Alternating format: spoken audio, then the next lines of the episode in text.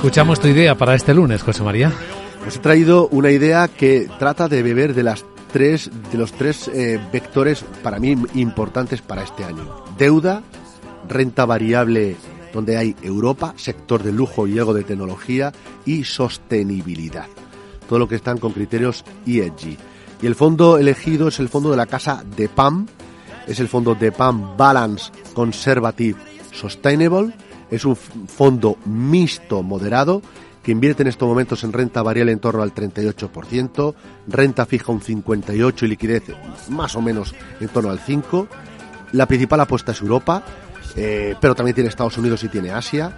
Y a nivel eh, sectorial, aparte de bienes de lujo, porque por ejemplo la compañía Louis Vuitton es la principal posición y dentro del, del top 10 está también L'Oreal, pero también tiene finanzas y tecnología. Y la duración, la sensibilidad a tipos está en torno a los 4,3 años, combinando deuda pública con deuda corporativa, con lo cual los tres, tres sectores o los tres vectores para mí importantes, deuda, eh, renta variable bien diversificada, sobre todo con Europa y Asia, y luego la sostenibilidad, pues a través de un único fondo, sobre todo con esa moderación, templanza frente a la complacencia. Muy interesante, como cada fondo capital, que como colofón, como premio, como broche de oro a este espacio, cada lunes trae José María Luna, socio de Luna Sevilla Asesores Patrimoniales.